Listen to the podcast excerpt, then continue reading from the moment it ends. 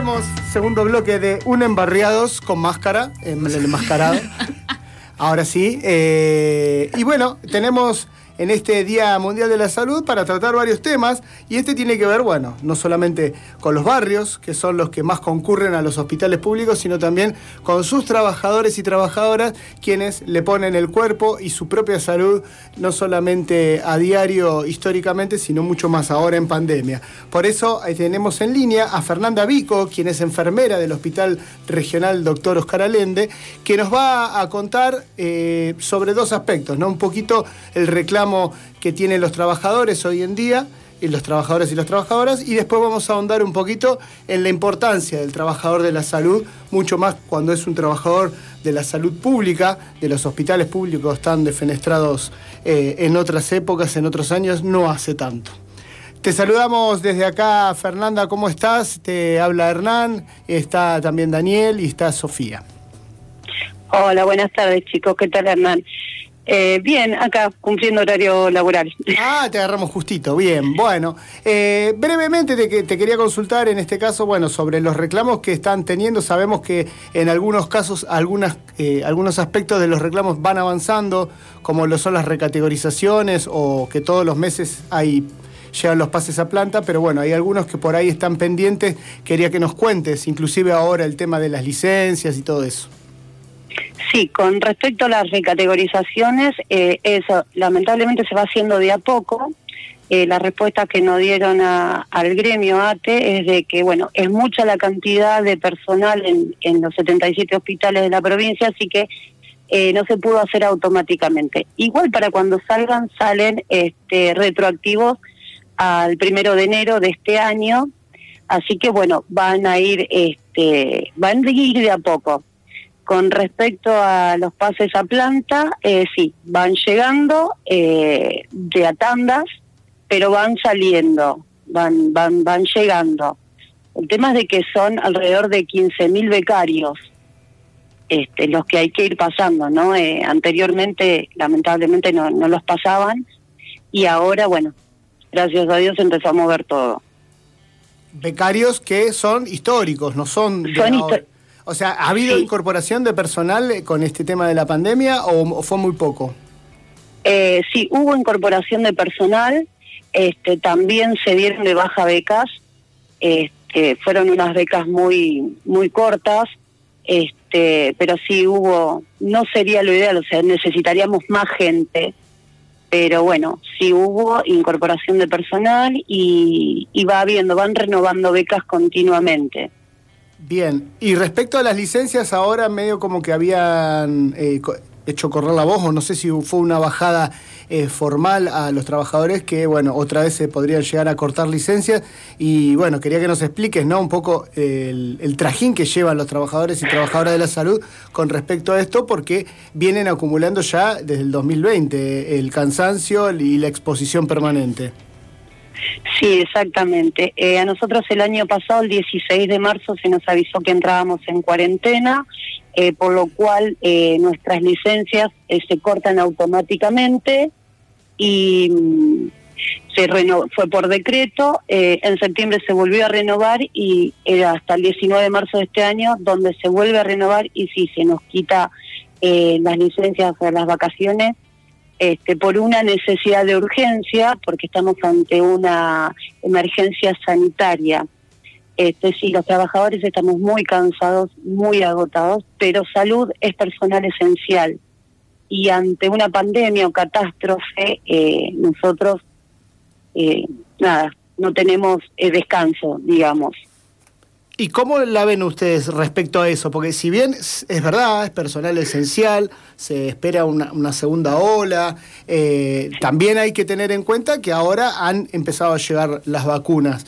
¿Vos considerás que este reclamo de las licencias hay que mantenerlo como el 2020 o podría haber un poquito de, de flexibilidad para que los trabajadores puedan ir tomándose algunas licencias, dado que se supone que el impacto no va a ser como el del año pasado?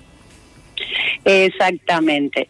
Yo, para mí particularmente, el año pasado fue un año de aprendizaje, todos, o sea, no sabíamos cómo era, nos enfrentamos a algo desconocido y lo que uno llegó a aprender también. Y con el tema de las vacunas, eh, hay gran, gran cantidad de personal, o sea, que está vacunado.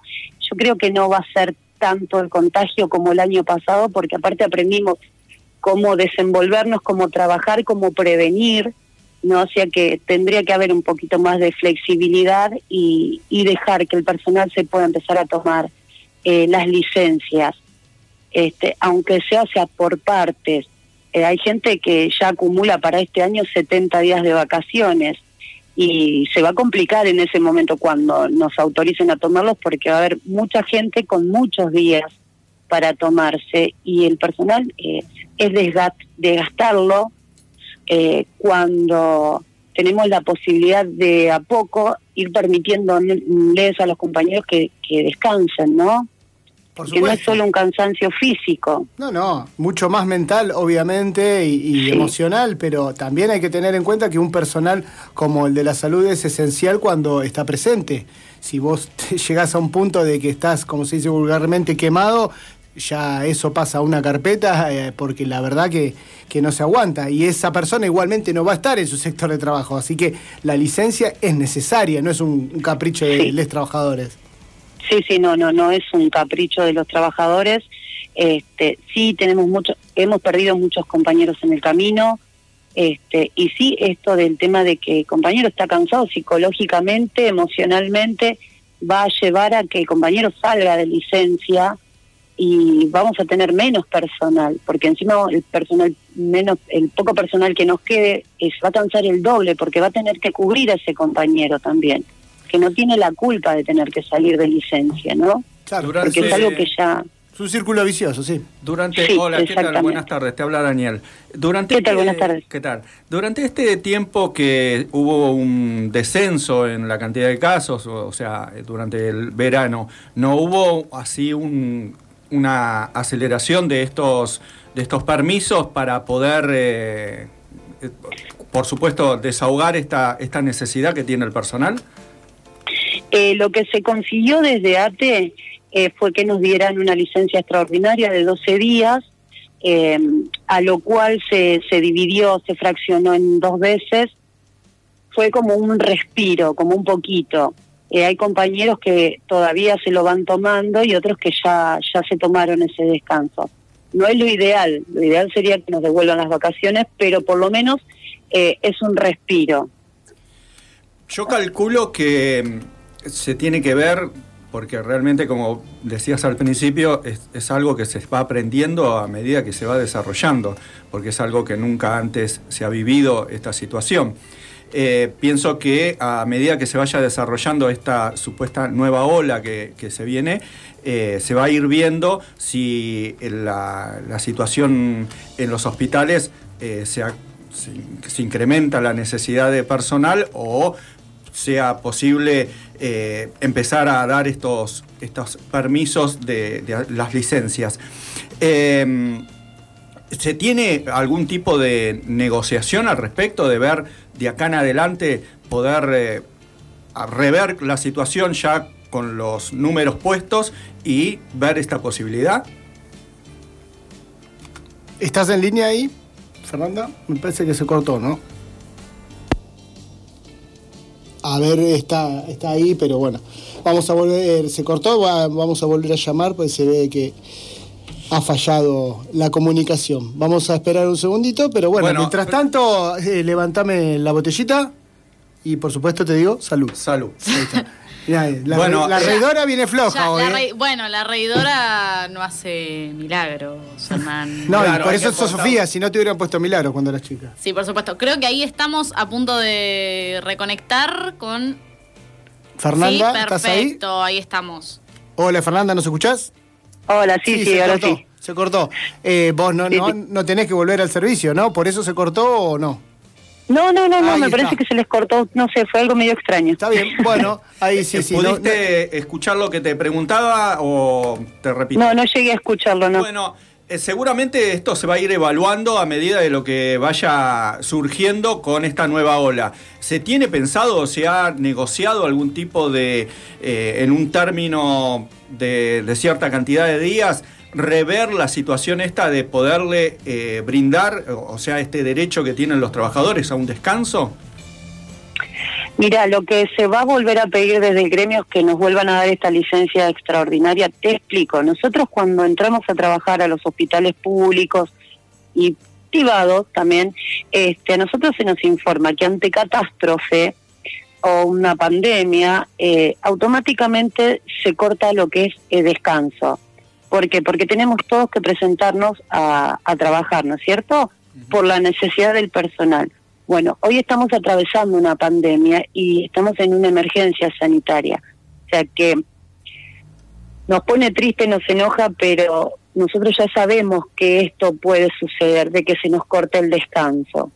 Entonces, desde los gremios se está peleando para que nos den un respiro. Ahora se está, se va a sentar a hablar en paritarias, eh, se va a plantear el tema de que el personal está vacunándose, que no se va a enfermar de la misma manera, para que haya esa flexibilidad, como te decía hoy, de que nos vayan devolviendo el descanso.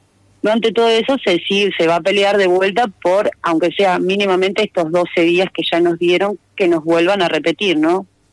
Sí, es así. Eh, Fernanda, te cambio, o sea, no, te cambio, sino te corro un poquito. Esto que vos decías, eh, el año 2020 fue un año de aprendizaje, un año donde el 2021 los recibe eh, sabiéndose, digamos, cuidar un poco más, sabiendo cómo manejarse. ¿Querés contarnos un poquito de la experiencia? Porque en realidad, si no, nos pasamos diciendo de acá, de los medios, la importancia que tiene el trabajador de la salud y muchas veces es, queda en esa frase, ¿no?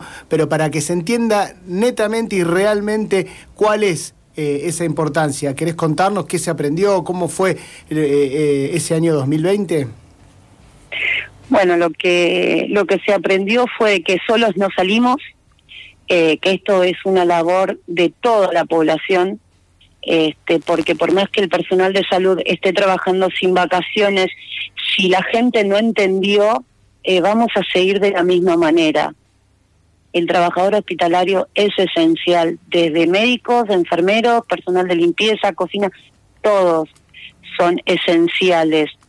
Este, y somos, o sea, a ver, eh, si no nos ayudamos, si la población no entiende, nosotros no, no, no va a alcanzar por más que se triplique el personal, no va a alcanzar y no no es que el personal protesta o se enoja o te atienden tal vez de mala forma este pero a nosotros nos da bronca cuando nos dicen che hay una fiesta clandestina o se juntaron o fíjate en la playa están todos juntos amontonados nos da bronca porque si nosotros estamos aislados estamos sin vacaciones y nos están exigiendo que pongamos todos los días un poquito más también estaría bueno que la gente ponga un poquito más no para ayudarnos entre todos, porque si no, no, no salimos más.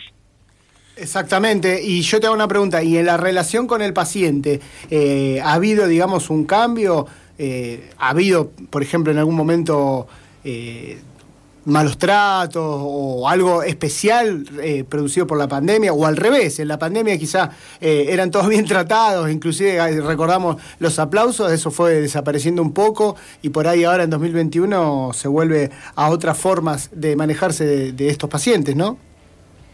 Eh, el trato lamentablemente para con el paciente no es el mismo por el hecho de que, te hablo yo de mi lugar de enfermera, el trabajo nuestro es aparte de todo lo que hacemos, también es brindarle contención, amor y a veces un paciente necesita un abrazo, que le tomen de la mano y con respecto a esto, lamentablemente eh, no, no lo puedes tocar, no puedes tener contacto con ese paciente eh, respecto al paciente COVID positivo, ¿no?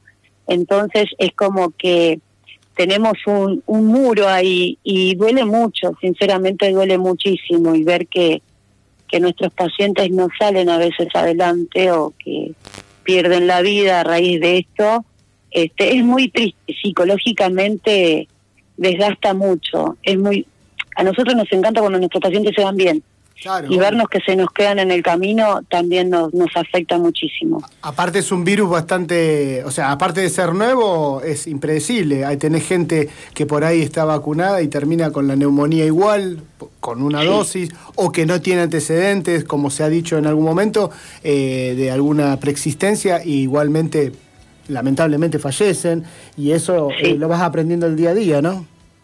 Sí, porque esto va cambiando todos los días y, y es eh, eh, todos los cuerpos son distintos, a todos les afecta de diferente manera. Eh, yo, por ejemplo, cuando tuve COVID el año pasado, toda mi familia la pasó bien y yo la pasé mal. Este, eh, son todos eh, distintos, todos reaccionan de diferente forma, es como que nos va cambiando todo el tiempo todo. Entonces es continuo trabajo y aprendizaje y estudiar y fijarnos y ir aprendiendo, ¿no? Porque esto se está escribiendo sobre la marcha, tal vez también. Bueno, Fernanda, te agradecemos por el tiempo, por todo esto que, que nos has podido contar y obviamente todo nuestro apoyo por un lado desde esta emisora y desde el programa Embarriados, pero también en los micrófonos abiertos para cuando necesiten hacer difusión de algo. Bueno, dale, muchísimas gracias chicos por el tiempo. Abrazo, hasta Un luego. abrazo. Un abrazo, hasta luego. Bueno, escuchábamos a Fernanda Vico, enfermera del Hospital Regional, y bueno, charlamos bastantes temas que tienen que ver con la salud en el Día Mundial de la Salud.